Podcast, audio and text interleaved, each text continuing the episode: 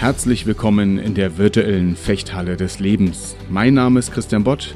Als Fechtmeister begleite ich Menschen darin, ihr Potenzial zu entfalten, Kontakt zu ihrer inneren Stärke und Größe zu bekommen und in Momenten der Herausforderung handlungsfähig zu werden. Das tue ich in meiner Fechthalle, mit oder ohne Schwert in den Unternehmen, auf der Bühne oder hier in diesem Podcast.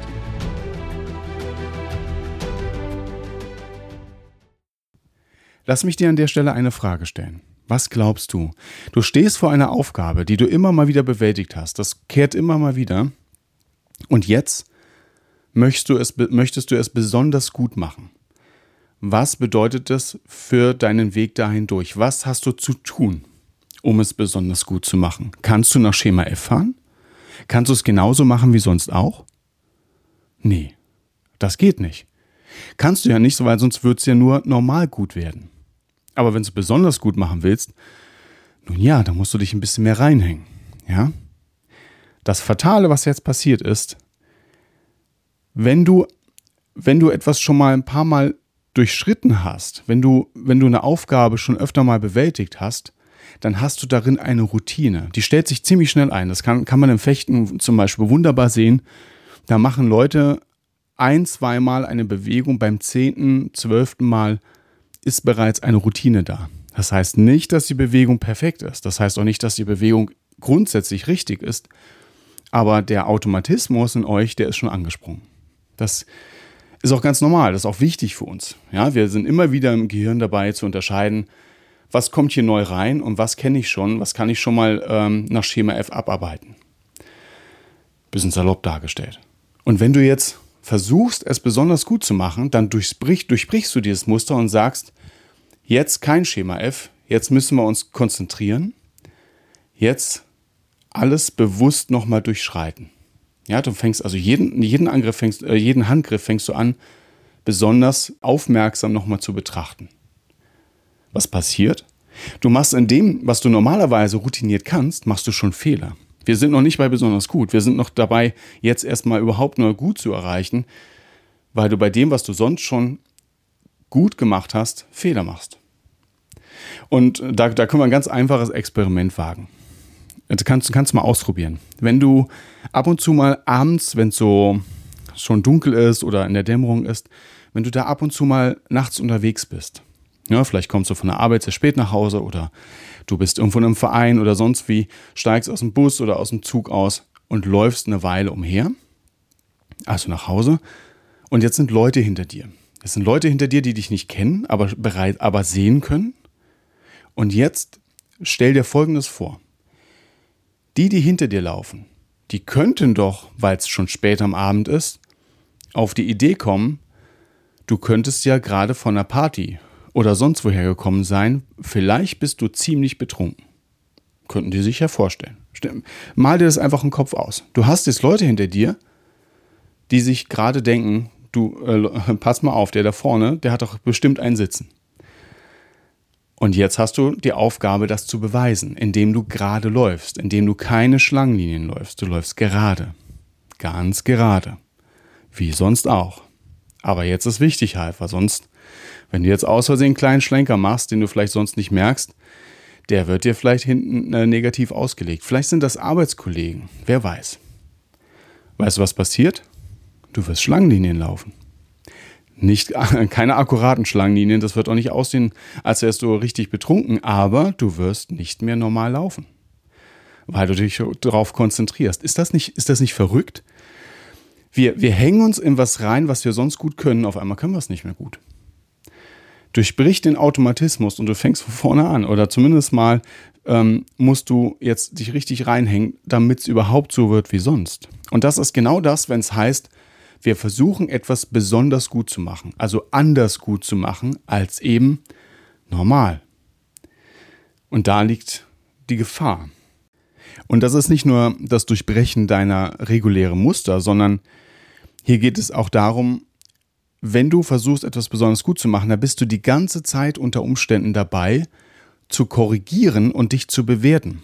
Das geht auch gar nicht anders. Ich meine jetzt damit nicht dieses, dieses harte Bewerten im Sinne von, ach, bist du schlecht oder ach, jetzt hast du das mal gut gemacht, sondern einfach nur Prüfen, korrigieren, prüfen, korrigieren. Mache ich so, wie es sein soll? Nein, ich korrigiere. Mache ich es jetzt so, wie es sein soll? Ja, jetzt wieder nicht. Ich korrigiere.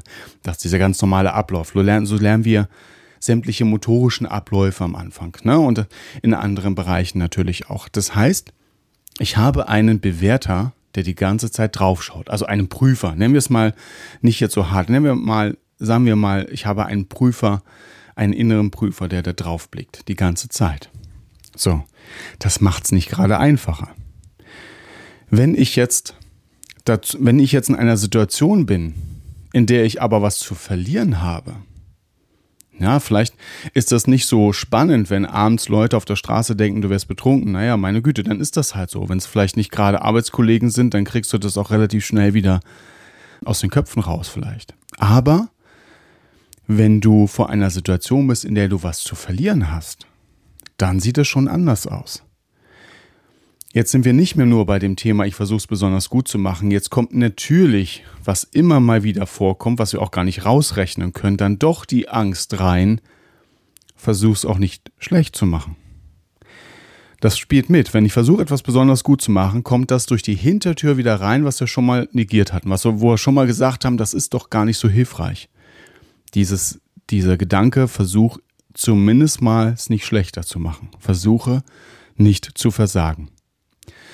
Und weißt du, das können Situationen sein, in denen du tatsächlich Angst hast, dein Gesicht zu verlieren, in denen du Angst hast, vor, vor Menschen lächerlich dazustehen.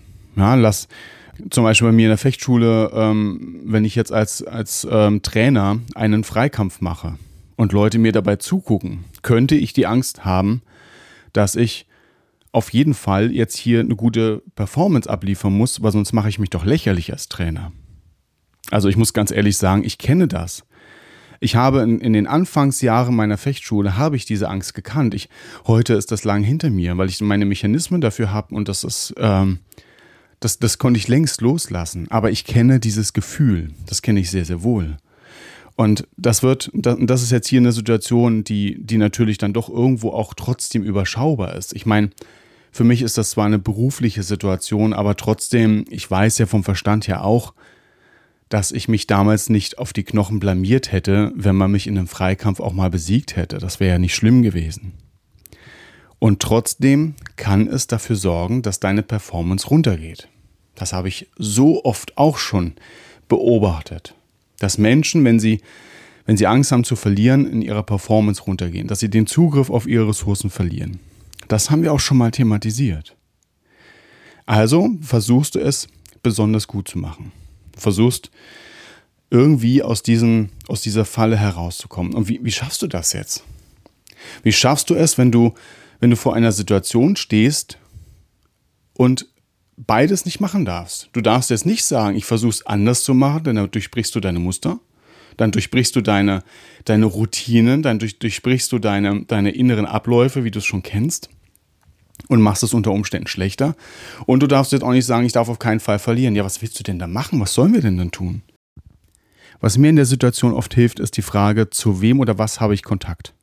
Habe ich Kontakt zu meinem Gegenüber? Das kann jetzt im Fechten wäre das jetzt mein Gegner, meine Gegnerin. Ne? Was hat er oder sie vor? Was kann mir alles Schlimmes passieren aus der Richtung? Oder auch ähm, dein, die Situation, durch die du hindurch musst. Also ohne, ohne eine Person sozusagen. Kann natürlich auch sein dein Gesprächspartner oder deine Gesprächspartnerin, wenn du da vor Angst hast. Es kann sein, dass das eine Situation ist, bei der du sagst, das möchte ich auf jeden Fall vermeiden oder das möchte ich auf jeden Fall erreichen bei dem Gang durch die kommende Herausforderung. In all diesen Situationen ist dein Fokus dort und nicht bei dir. Bei dir ist aber der einzige Ort, wo deine Ressourcen sind. Bei dir ist das, bei dir ist der einzige Ort, bei dem du das findest, was dich da durchträgt. Und wofür ich dich hier sensibilisieren möchte, ist, wenn du sagst, ich möchte es besonders gut machen, haben wir schon gesagt, dann wirst du gleichzeitig sagen, das, was ich bisher gemacht habe, reicht hier nicht. Und das wäre mein erster Wunsch, hinterfrage, stimmt das? Ist das wirklich eine, eine Situation, in der du mit dem, was du sonst immer so machst, da jetzt nicht durchkommst? Da reicht es nicht. Ja, also wenn ich zurück zum Führerschein gehe, Nun ja, dann mache ich meine, meine Fahrstunden und das läuft soweit. Der Fahrprüfer, äh, der Fahrlehrer sieht sich das an und stellt fest, okay, das klappt soweit ganz gut, passt für die Prüfung, meldet mich an und dann bin ich derjenige, der sagt, oh, das reicht jetzt aber nicht für die Prüfung. Wie, wie blödsinnig in dem Moment. Also wie nicht verurteilend gemeint, sondern ne, wie, wie weit weg von dem, wie es eigentlich in der Einschätzung des Lehrers, der mich angemeldet hat, ja ist. Und ich erlebe es als Trainer auch sehr oft. Manchmal sage ich auch, bitte nimm mir nicht meine Arbeit weg. Wenn ich als, mein Trainer, ich als Trainer habe die Aufgabe zu beurteilen, ob das richtig ist, was du tust oder nicht. Das kann ich besser als du. Also ich meine das dann ein bisschen salopp in dem Moment. Aber so machen wir das ganz gern. Wir sagen oftmals eben dann, so wie ich sonst mache, reicht es nicht, ich muss jetzt noch einen drauflegen. So, und jetzt mein, mein zweiter Wunsch, wenn du feststellst, in der Vorüberlegung, ja, so wie ich sonst mache, reicht es nicht. Ich muss es jetzt wirklich besonders gut machen. Weißt du was? Das ist in Ordnung. Dann frage dich, aber wie viel Zeit hast du, um das besser vorzubereiten? In dem Wort Vorbereitung steckt das Wort vor. Du brauchst Zeit, das, was du dann performen wirst, im Vorfeld einzuarbeiten. Dann ist alles in Ordnung dann hast du wieder eine Routine. Dann hast du in dem, wie du es sonst machst, quasi ein kleines Upgrade eingebaut und dann gehst du etwas etwas besser vorbereitet dort hinein und dann kannst du es anders, dann kannst du es besser machen, dann kannst du es besonders gut machen. Aber wenn deine Vorbereitung auf einem gewissen auf, auf einem gewissen Level ist oder in einer gewissen Art ist, zu dem passend, wie du es sonst immer machst, dann kannst du nicht mit der gleichen Vorbereitung in eine Situation hineingehen, in der du dann sagst, das reicht mir jetzt hier aber nicht, ich muss alles anders machen, dann, dann kollabiert das. Das heißt also ganz konkret, frage dich, wenn du tatsächlich sagst, das muss jetzt hier anders, das muss besser werden als sonst, hast du noch die Zeit und wenn ja, was ist nötig, um dich besser vorzubereiten? Dann wirst du auch in Zukunft in diesen Situationen, die dir ähneln, besser sein, besser vorbereitet sein und wirst es in Zukunft besonders gut machen. Aber oftmals beobachte ich gar nicht, dass das so konkret durchdacht ist, sondern es ist eher ein Gefühl, dem wir folgen. Ein Gefühl von, boah, keinen Fehler machen. Das haben wir schon thematisiert, hatte ich ja gesagt. Ne? Du solltest jetzt nicht unbedingt vor einer Herausforderung sagen, Mann, ich darf auf keinen Fall versagen. Oftmals steckt aber in dem Gefühl, oh, ich versuche es jetzt besonders gut zu machen, das gleiche drin. Eigentlich ist es ein, ich versuche es besonders gut zu machen, damit ich auf keinen Fall versage. Das, das, Ende, das Ende von dem Lied ist oder der Effekt von diesem Gefühl, von dieser Einstellung ist, du wirst versagen. oder unter Umständen vielleicht. Möchte ich dir jetzt nicht so, möchte ich jetzt nicht so über dich hinaus, äh, über deinen Kopf aussprechen, aber die Gefahr ist da. Und deshalb von mir der, die Einladung, der Aufruf, wenn du vor einer Situation bist, bei der du das Gefühl hast, Mann, Mann, Mann, das, wie ich sonst mache, reicht jetzt nicht, dann nimm dir Zeit, das vorzubereiten. Und wenn du merkst, wow, mir fällt gerade ein, oder ich habe das Gefühl, das, wie ich sonst mache, reicht nicht, aber morgen ist es schon soweit, dann darfst du zum einen dich fragen, stimmt das? Ist das wirklich ähm, sachlich gesehen richtig, dass du feststellst, das reicht nicht? Oder versuchst du nur diesem, dieser Angst zu begegnen, nicht zu versagen?